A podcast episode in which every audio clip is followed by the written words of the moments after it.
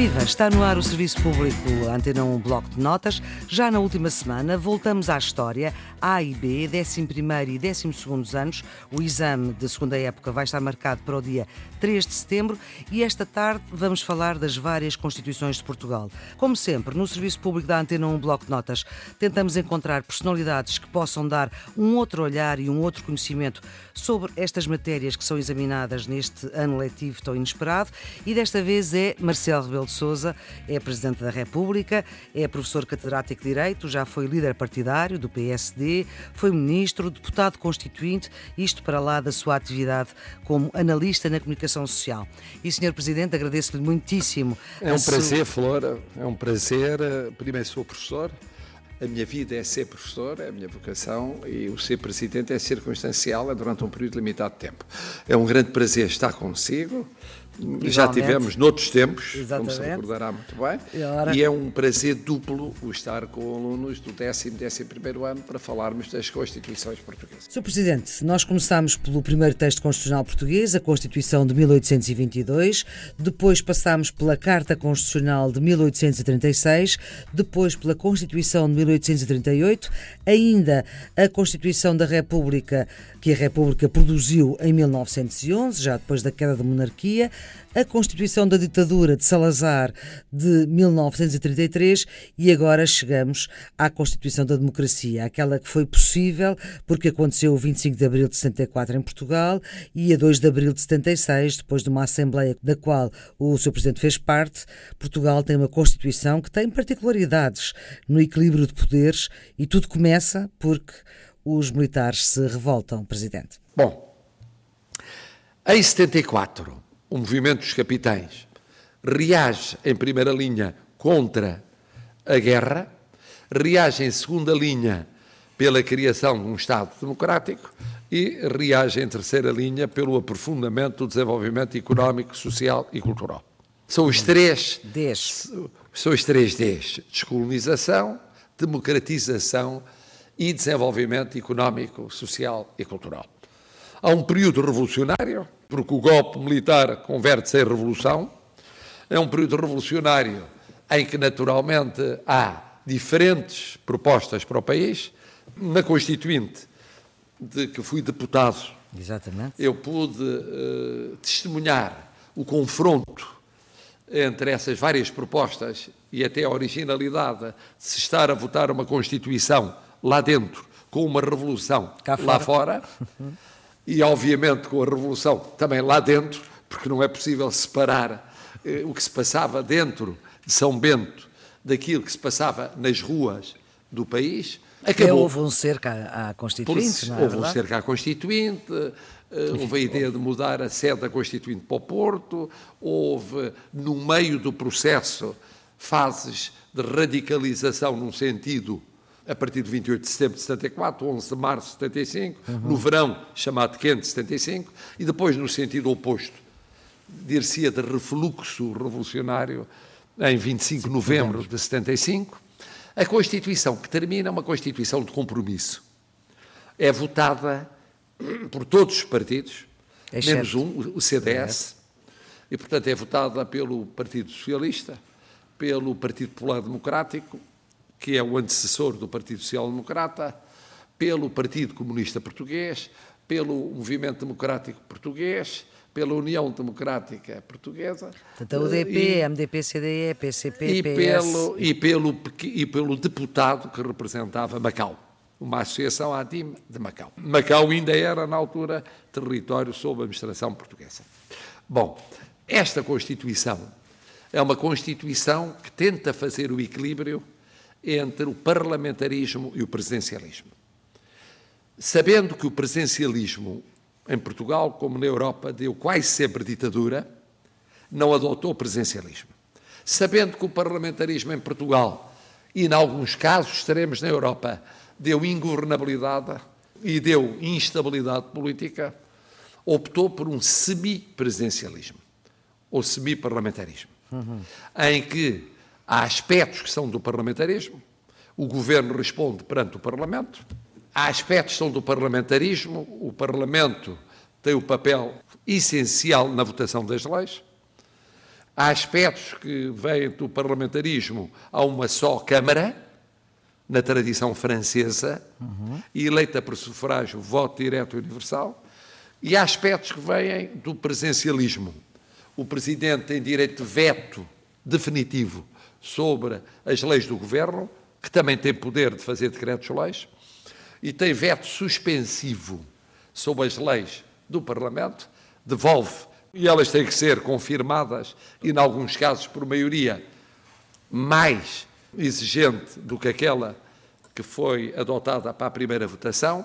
Uhum. O Presidente tem o poder de dissolver o Parlamento e convocar eleições, e, no início, tinha o poder de uh, exonerar, isto é, demitir o governo. Agora tem em condições de, uh, de haver uma crise grave no regular funcionamento das instituições. Não, no Parlamento tem poder livre. No início não tinha. Hum. No início, durante uma primeira fase, até à primeira revisão da Constituição, o Presidente da República era Presidente do Conselho da Revolução, havia um poder militar paralelo ao poder civil, o Conselho da Revolução funcionava como Tribunal Constitucional, apoiado numa Comissão Constitucional de Juristas.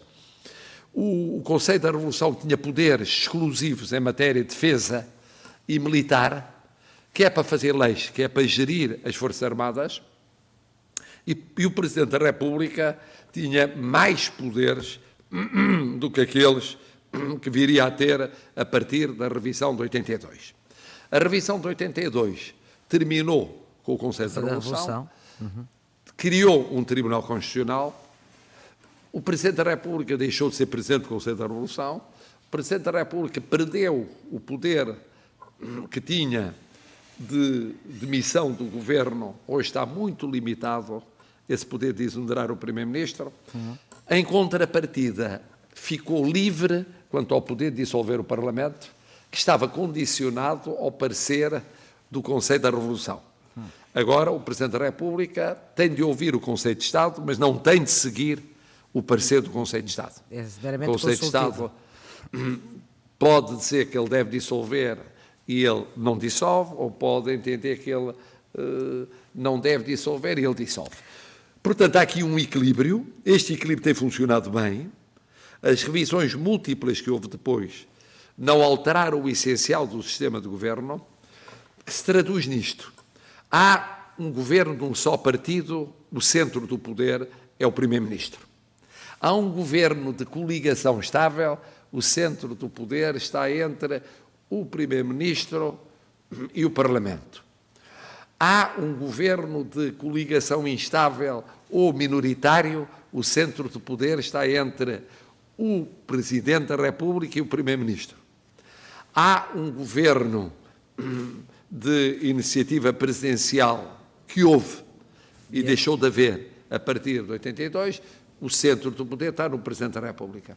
Portanto, uhum. quando há estabilidade no sistema de partidos, o Presidente tende a apagar-se. Quando não há. E é o Parlamento ou, ou o Primeiro-Ministro que assume maior relevo. Uh, se porventura há uh, crise entre o Governo e o Parlamento, ou entre partidos, ou na base de apoio do Governo, aí o Governo fica encostado ao Presidente da República e, dependente do Presidente da República, alarga o seu poder de intervenção. Isto tem funcionado bem, conforme os casos, eh, casos em que funciona de uma maneira, casos em que funciona de outra maneira, mas tem funcionado bem com os sucessivos governos, já foram muitos, hum. e com os sucessivos presidentes, o presidente Ramalhianes ainda foi presidente na primeira versão da Constituição e depois, por um período curto, na segunda. O presidente Mário Soares já foi na segunda, foi, aliás, um grande protagonista da primeira revisão Exato. da Constituição. Uhum. O presidente Sampaio foi na versão atual e o presidente Cavaco Silva, tal como eu próprio, temos sido nesta, nesta versão, versão, atual. E, portanto, hoje já não se debate em Portugal, debate-se muita coisa sobre a Constituição, claro, mas não se debate se devia ser mais presidencialista ou parlamentarista.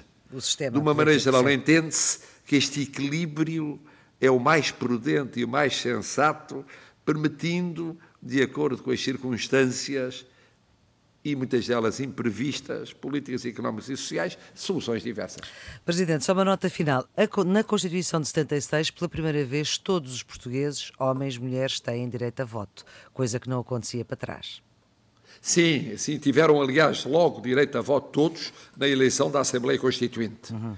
A Constituinte foi eleita em 1975 e, pela primeira vez, homens e mulheres maiores tiveram maiores direitos com uma pequena exceção que durou pouco tempo, que foi um grupo muito pequeno durante um tempo de transição de eh, cidadãos comprometidos com o regime ditatorial. Mas a partir do fim desse período transitório, eh, é acabou verdade quando?